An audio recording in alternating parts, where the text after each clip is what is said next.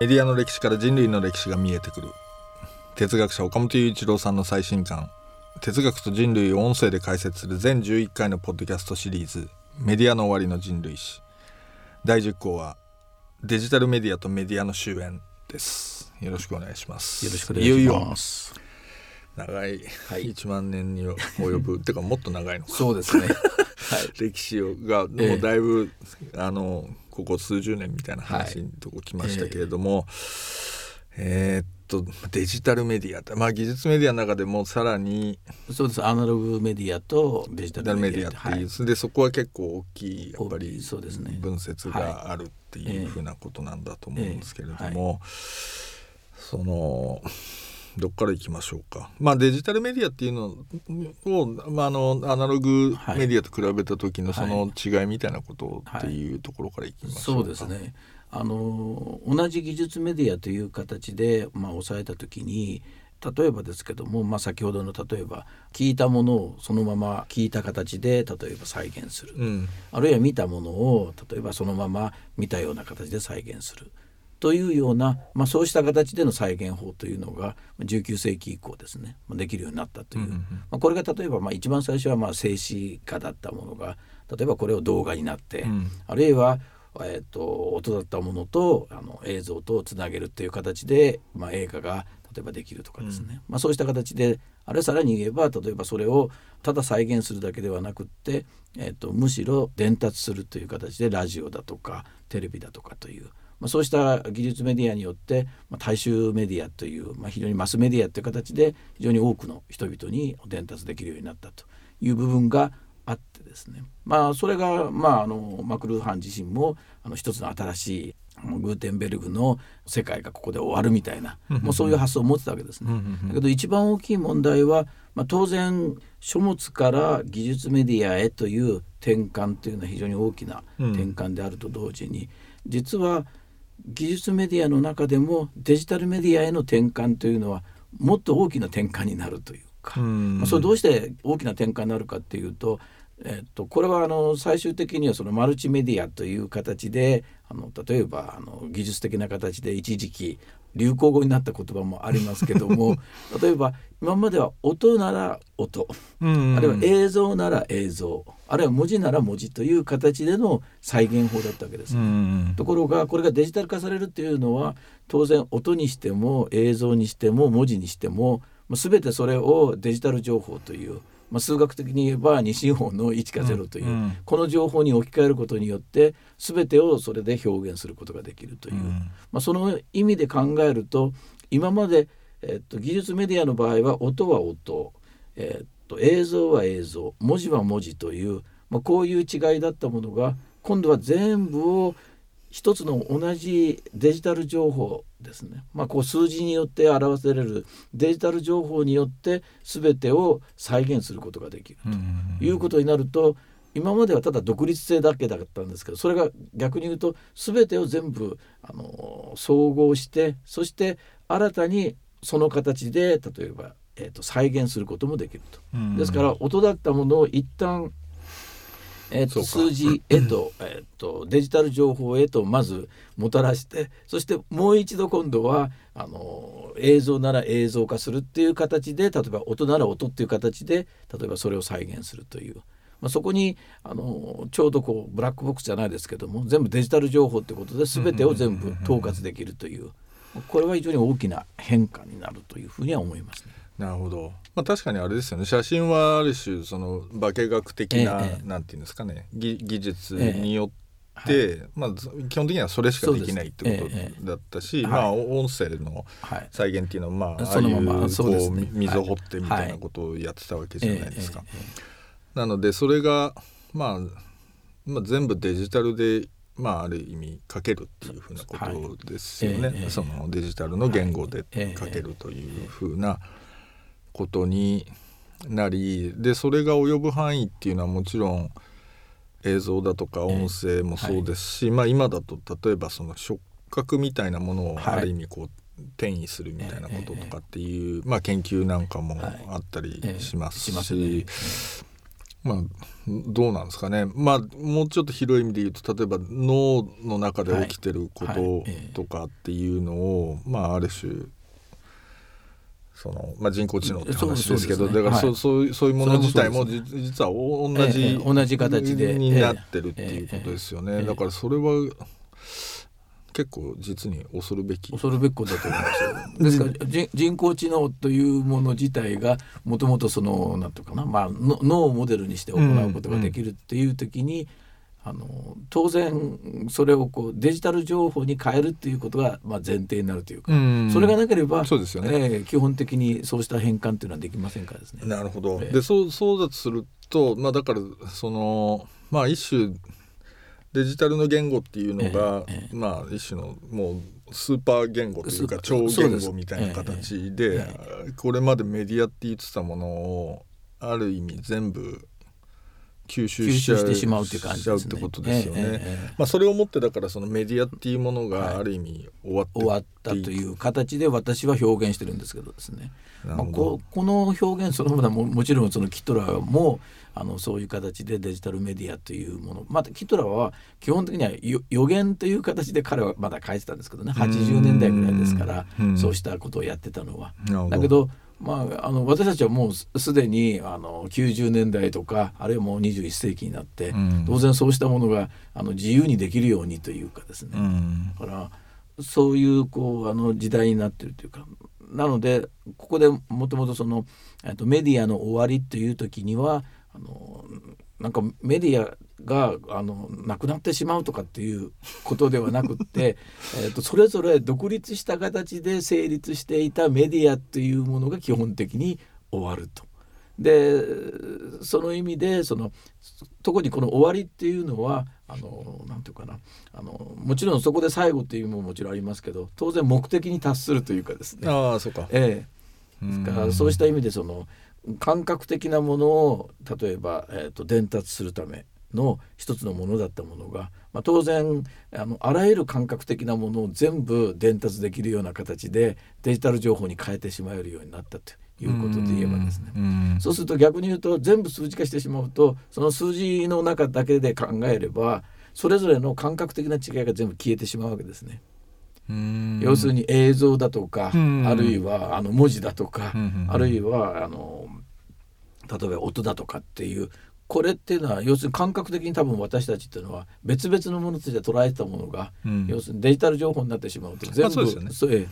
まあ、だからまあ簡単に言うとあれですよね。あのあの分かりやすい言い方すると、はい、今までラジオ聞こうと思ったらラジオっていう機会が必要だった、はい、テレビ見ようと思ったらテレビっていう機会が必要だった、ええ。つまりそのメディアに対してある意味デバイスがそうです。それぞれ別々で。ですよね。でそれが要するにまあスマホなりにぐしゃっと1個になっちゃうのでまあ、そこで要するに別にテキストも書けりゃ別に読むこともできるし、全部できるよねみたいな、まあ、ことなんですけど、それが持ってるある種その意味みたいなのっていうのはもうかなりその大きいわけですよねそうそう考えると。逆に言うとそういう形でこのデジタル情報になってしまえばあの何が一番決定的に変わるかっていうと,、えー、と操作するというか情報操作するというのが非常に簡単になるというかですね、今まで例えば何かを例えば映像を変えるっていう時にデジタル情報じゃなければ、なかなか非常に難しいしあの音にしてもそのまま例えば一部だけ変えるっていうのもですね。例えばなんかこうつなげていかなくちゃいけなかったりとかっていう形になるのがそれが要するにもうデジタル情報になってしまえばもうごく一部だけ変えるだとかあるいは全く違った形に変えるというのも、なるほど。あの自由にできるという。なるほど。なるほどあの多分前回だと思うんですけどあの、まあ、ある種書物っていうものが持ってたその一個の機能というか、ええ。っていうのがその保存だったりと、その記憶っていうことに関わるものであり、まあ、だからそういう意味で言うとその図書館みたいなメタファーっていうのはやっぱりその世界そのものみたいな感じがあったわけですよね、そのアーカイブっていう考え方だったりと。でそれがまあいわゆる技術メディア特にテレビラジオっていうものの登場によってその伝達っていうところに力点がこう移っていくっていうふうなことをが語られて、でまあご本の中だとその後のデジタルメディアっていうのは、まあ、処理っていう処理そうです。プロセスプロセスっていうことですよね。それがだから今おっしゃったなんかそのなんていうのかな、まあ、改変することだったりとか、別のものとしてええ。なんていうかなんか読み込んだものをなんかええ。まあ 処理して。え処理して。まあえどう使うかっていうふうな話に移っていくっていうふうなですからことになるん現実だとかっていう形で出すものも、えー、と基本的に私たち現実と例えばその虚構というのは区別するっていう形になってましたけども、うんうん。当然このデジタル情報になってしまえば現実そのものもいくらでもというとちょっと語弊がありますけどあの虚構として表すことが基本的にできるというかですね、まあ、当然そのもちろん VR だとかいろんなことももちろんうん。一方であると同時に例えば私たちが見る映像というのをあの自由に作り変えるだとか今あのディープフェイクだとかうん。そういう映像が作られたり、はいあるいは音だって全然変えられたりというような、そういうこう操作っていうのが非常に簡単になるというかですね。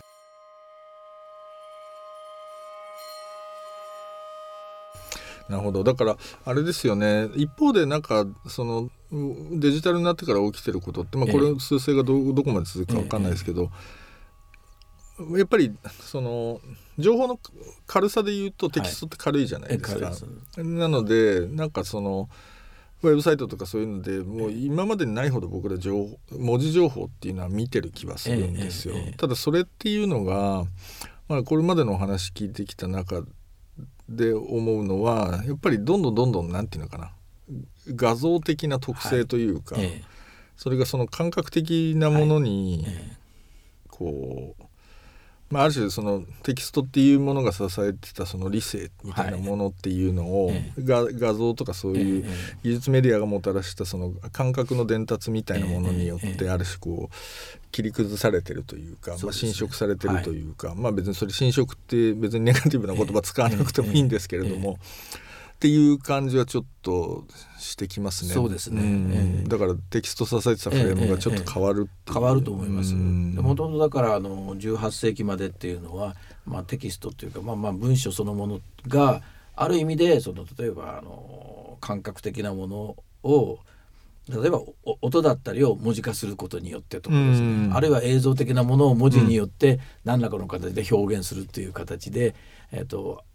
要するに感覚的なものをいわばその意味によって全部こう包括するっていう、うん。まあ、支配権を持ってたわけですね。うん。ところがあの技術メディアによってそうしたその書物の支配権っていうのが一旦崩れ始めるとどうなるかっていうと当然技術メディアで分かりやすさとかあるいは感覚性っていうのが 非常にこうあの前面に出てくるともうあの書物の支配権が基本的になくなると,、うんと同時に書物そのものがあの今度はあのその技術メディアの、まあ、映映像の方に近づくというかですね、ですから多分あのツイッターの例えば文章にしても昔のような形で例えば文章をうん。例えばこう意味を非常にこう深遠な意味を書くだとかそういう発想は基本的になくてうん。いかに感覚的に訴えるかという、うん。まあ、その意味ではその音楽とかうん。あるいは映像によって例えば感動を呼び起こすとかとあるいは感覚的に刺激するというのと非常に近いような形に文章そのものが変わっていくというかですね。そうですね。面白いですね。であの一個あのご本の中で、ええ。そのデジタルメディアの一つの特徴えを語られてる中でそのハイデガーっていう人の、え ここちょっと難しい難しいですね。話なんだけど、はい。あのハイデガーの技術論っていうのが、はい。ある意味そのなんていうんですかデジタルっていうものを、あの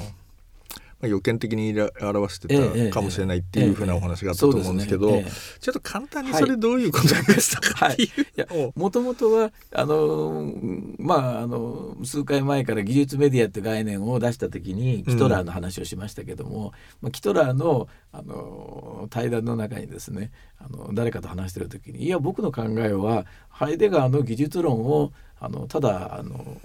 メディアの言葉で表現し直しただけだよっていうことを言ってるわけですね。へでそれは結構面白くって、うんっていうのはもともとハイデガ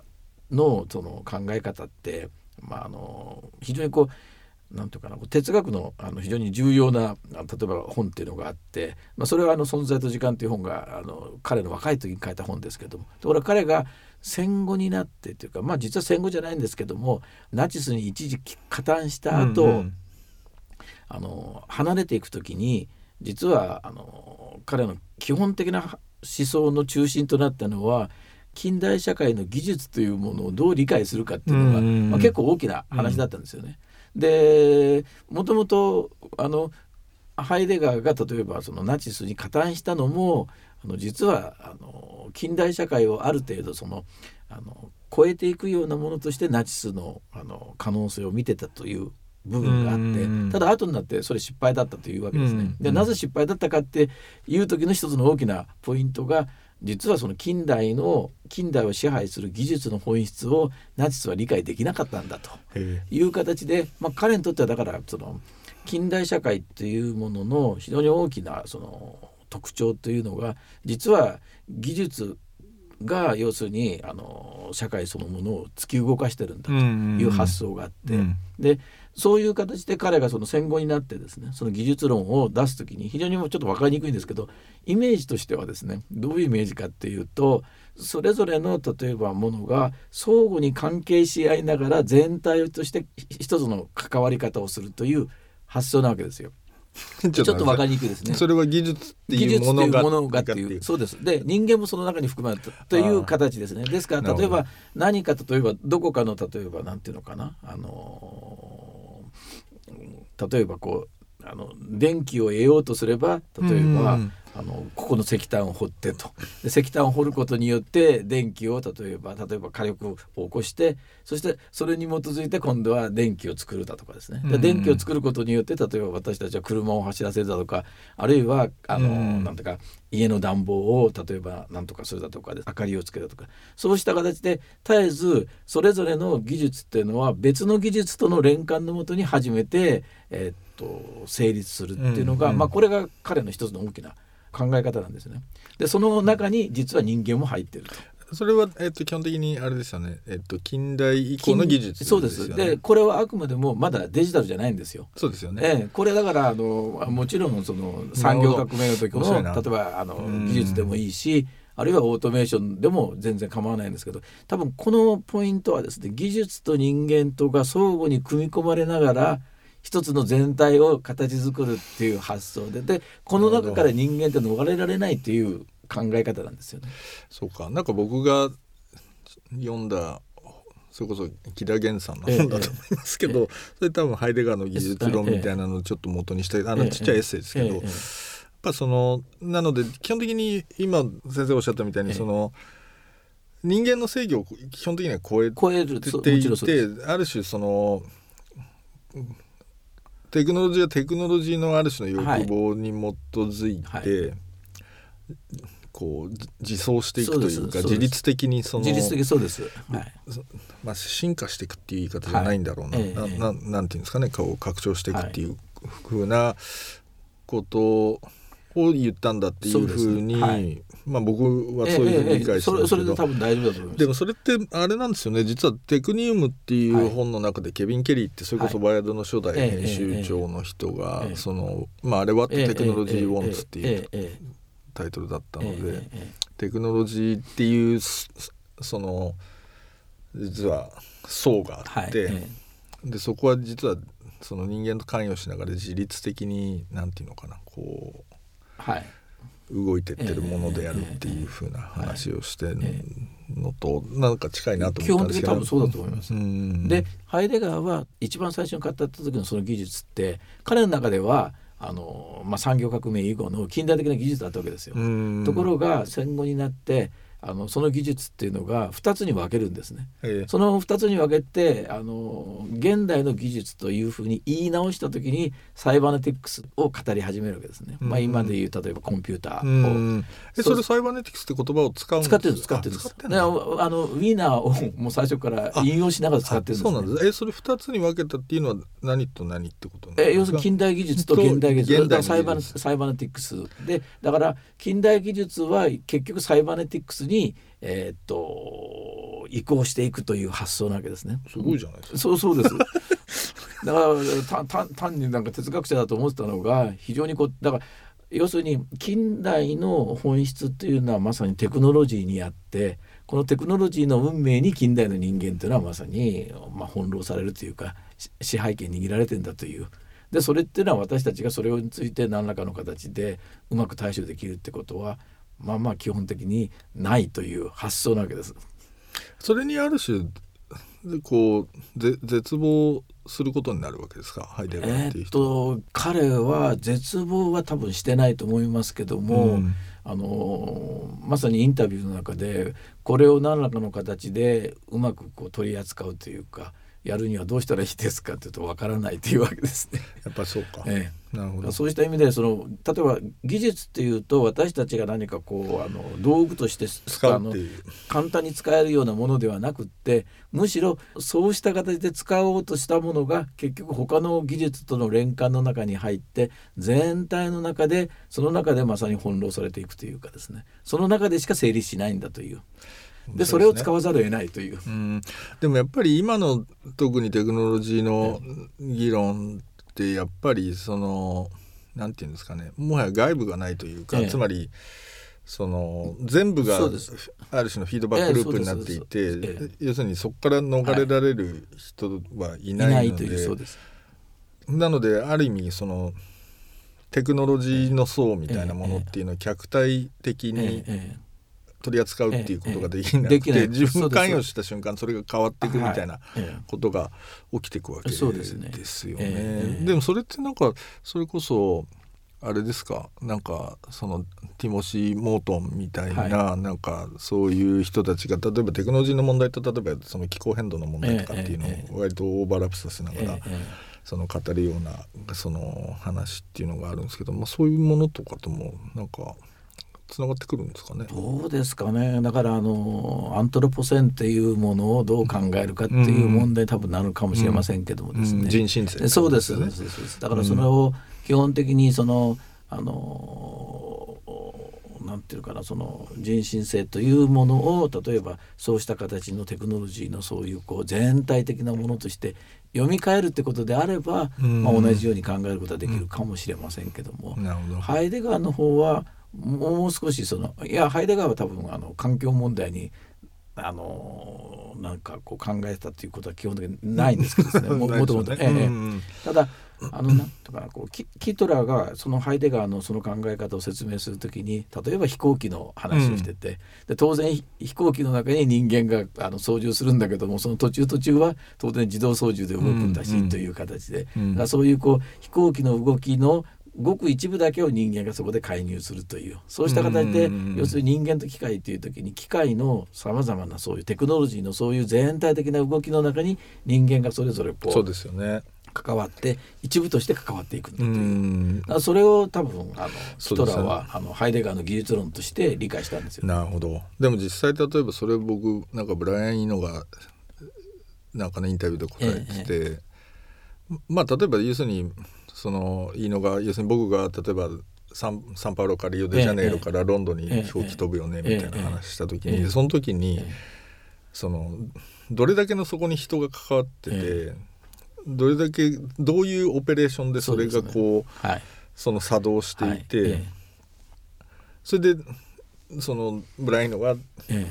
ブラジルからじゃあロンドンに行くっていうことがどういう機構をもってしてその実現しているのかっていうのは、はい、実は全体像が分かるやつって一人もいなくないみたいな話をしていて、まあ、確かにそれに近いとでもそういう感覚ですよね、だからもうすでにブラックボックスというよりはもうその偏在しすぎてて、もはや僕らには見えないそうです。私たちが何かこう支配できるとかっていう世界じゃなくて、うん、その非常に大きなそのシステムの中にその一部として人間が組み込まれてる組み込まれちゃってるから、ええ、だから自分たちはそれを外から眺めるみたいなことも実は難しいっていうことだったりするんですよね。大変だまあそれがメディアの終わりってことですか。なるほどっていうことですね。いや大変な話にたどり着きました。というわけで、はい、とりあえずじゃあもう次で最終回ということになりますので、ねはい。ありがとうございます。